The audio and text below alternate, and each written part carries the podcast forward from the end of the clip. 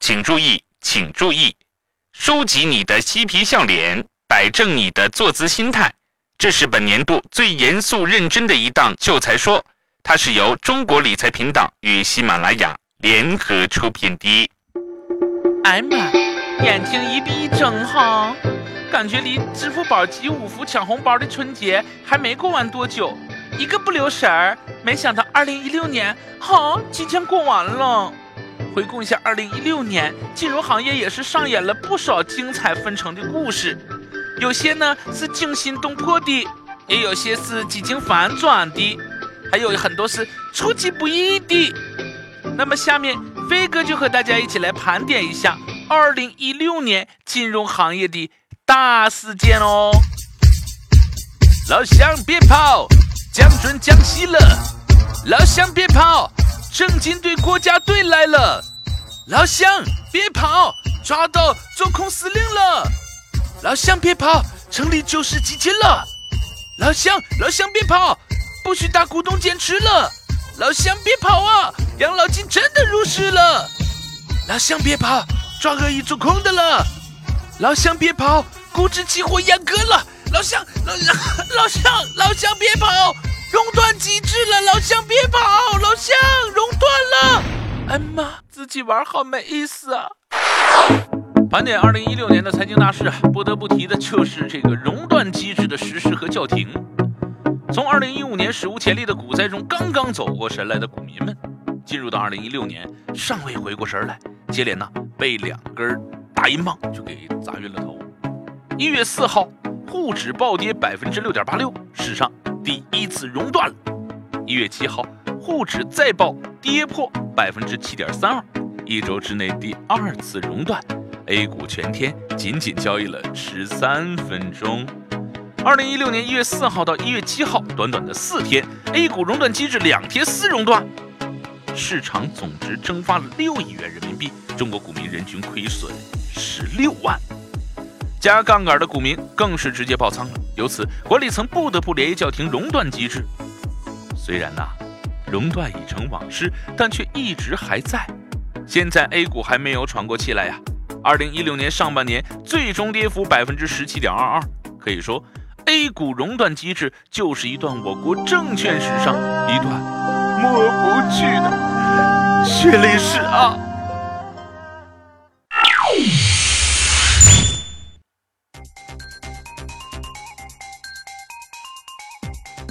小明，啊有钱任性，下联什么？嗯，没钱认命。呃，你给我用一句话形容现代男人的婚后生活：娶了个祖宗，生了个爹。那古代女人为什么要裹脚啊？怕他们逛街呗。那为什么现在不裹了？哼，现在有了支付宝，裹脚也没有用啊。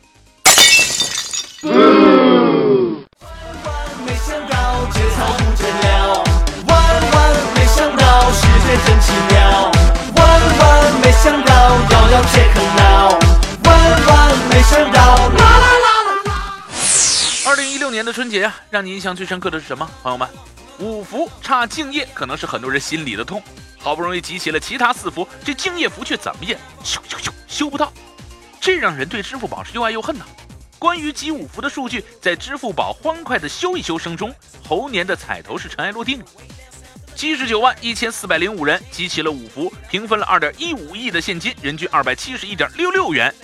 支付宝好友增至十一亿对，三四线城市用户比占了百分之六十四，四十五家品牌参与送福。支付宝推出的集五福活动是想吸收新用户，为支付宝的社交属性造势，与微信争夺支付入口，推广品牌。就活动情况而言呢，吸收新用户的目的是达成了，挤掉了二零一五年央视春晚的微信，三千二百四十五亿次的点击，集五，算是一次成功的品牌推广。继续盘点，互联网金融用户数量超五亿，成为世界第一，这也是二零一六年的金融大事件。二零一六年，互联网金融被写入“十三五”规划之后的开局之年，也被称为监管元年，行业迅速发展。据麦肯锡公司发布的数据显示，截至二零一六年年初，中国互联网金融市场规模达到十二到十五万亿元，占了 GDP 近百分之二十。互联网金融用户数量超过了五亿，成为了世界第一。嘿嘿，这事儿我大天朝拔得头筹啊，飞哥一点都不意外。虽然那边开挂阿三一点不比咱人少，但他们网速慢呢，low 啊，而且他们还得吃手抓饭，这手抓手抓手抓，哪有时间边吃饭边上网啊？是不是？接下来盘点到的是互联网金融协会成立这件事儿。二零一六年三月二十五号上午，中国互联网协会在上海黄浦区召开成立大会，上海市市长杨雄和中国人民银行副行长潘功胜共同为协会揭牌。协会还将召集第一次全员代表大会，由全体参会人员对章程、自律公约、倡议书、会员以及会费管理方法等核心制度进行了一个表决，并选举产生了第一届理事会和监事。根据现场会议资料显示啊，第一次会员代表大会会员共计四百三十七名。行业维度来看，来自银行机构八十四名，来自证券基金期货公司四十四名，来自保险公司十七名，来自其他互联网金融新兴企业及研究服务机构二百九十二名。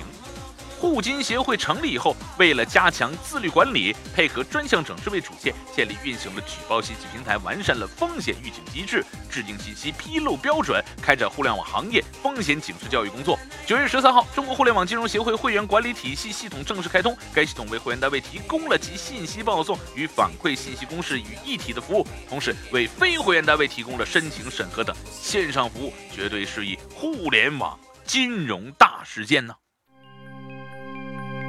再来关注二零一六年金融系统的大事件之互联网金融进入严查期。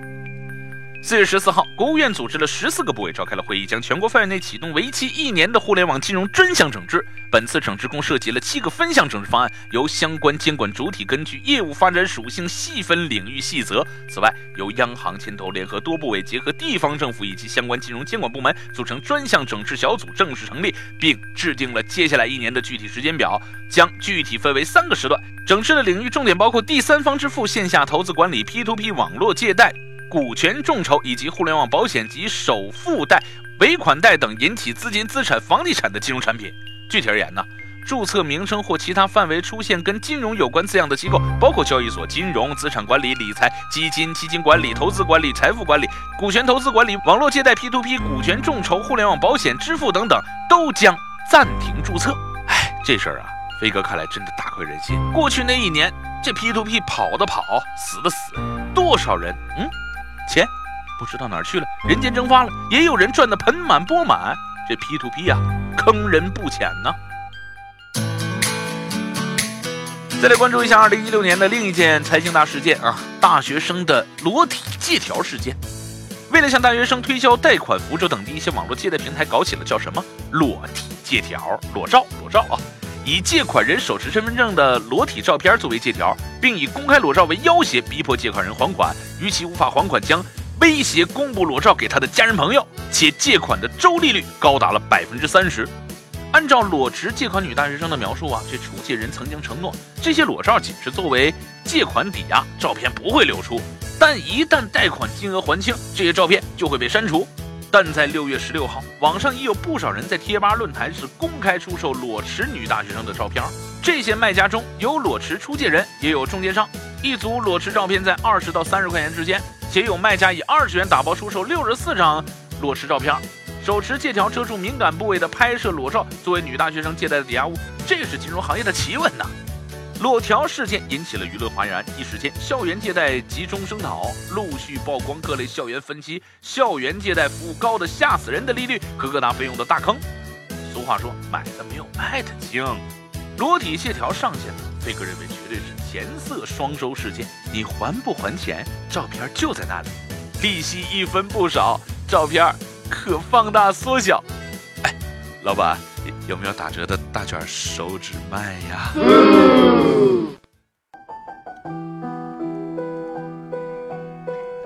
盘点二零一六财经大事件，不得不提到的就是新三板创新层落地，九百二十家公司入围。六月十八号，股转系统正式公布了创新层的名单。六月二十七号，股转系统正式对挂牌公司实行分层管理，共计九百二十家公司入围创新层。有异议或者自愿放弃进入创新层的挂牌公司，应在三个转让日内向股转系统发出异议申请。小额贷款公司融资担保公司、融资租赁公司、典当行、商业保险理财公司以及互联网金融特殊行业挂牌公司，在相关监管政策明确前，暂不得进入创新层。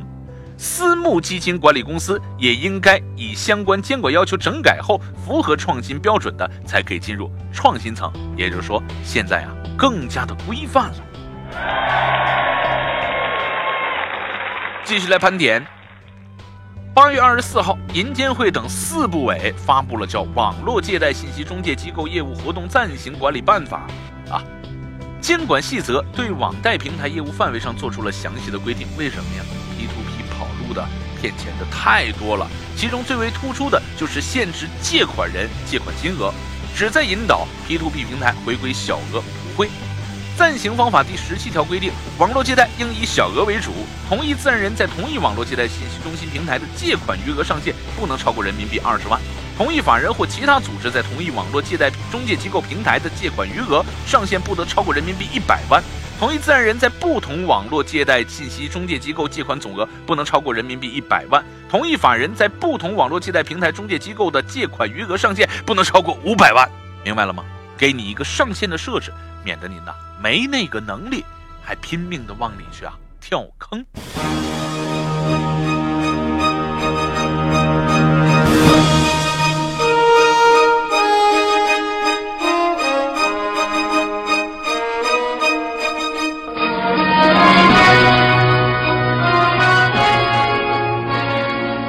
要盘点的这两个财经大事件呐，和我们伟大的天朝息息相关。G20 推出了数字普惠金融新原则。作为近年来的金融创新热点，数字金融体现了金融与科技的不断融合，覆盖了传统金融的数字化、移动化以及新兴互联网金融领域。数字金融具备共享、便捷、低成本、低门槛的特点，在普惠金融方面有天然的优势。在二零一六年的九月份，G 二零提出了制定 G 二零数字普惠金融高级原则。据了解，G 二零数字普惠金融高级原则共有八个原则，具体包括。